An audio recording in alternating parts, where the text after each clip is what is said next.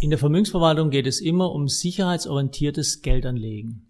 Was heißt das? Es kommen immer wieder Mandanten zu uns, äh, die ein sogenanntes Klumpenrisiko haben. Das heißt, sie haben alle Eier in einem Korb liegen. Das heißt, und wenn irgendein bestimmtes Ereignis auftritt, ist halt alles kaputt.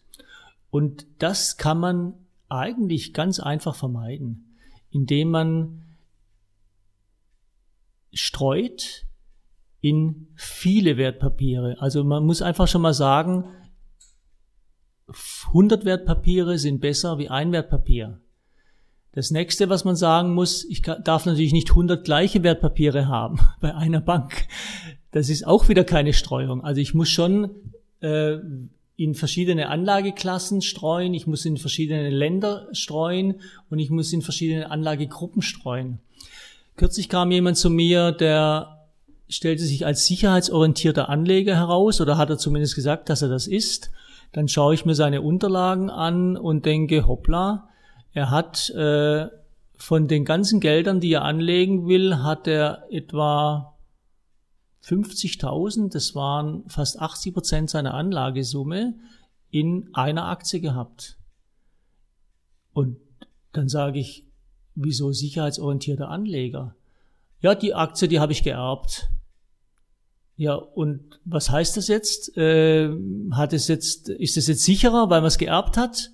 Und dann ist ihm erstmal bewusst geworden, dass er hat die Gelder zwar nicht angelegt, aber es gehörte zu seinem Vermögen. Und wenn wir jetzt über Anlage von 30, 40, 50.000 reden, sicherheitsorientiert und lassen aber 50, 60.000 in einer Aktie liegen, dann hat es mit Sicherheit überhaupt nichts zu tun.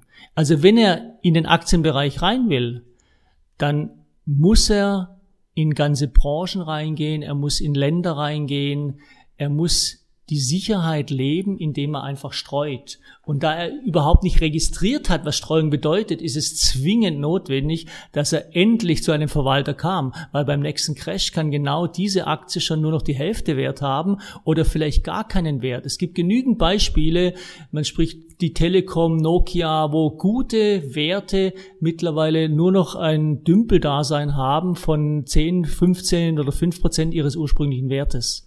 Und genau das kann eigentlich bei die, mit jeder Aktie passieren. Es können auch große Firmen sind schon kaputt gegangen und das ist eigentlich immer selbst verschuldet vom Anleger. Weil das größte Sicherheitsrisiko ist in dem Fall der Anleger selber, der überhaupt nicht registriert, was er für ein Sicherheitsrisiko geht.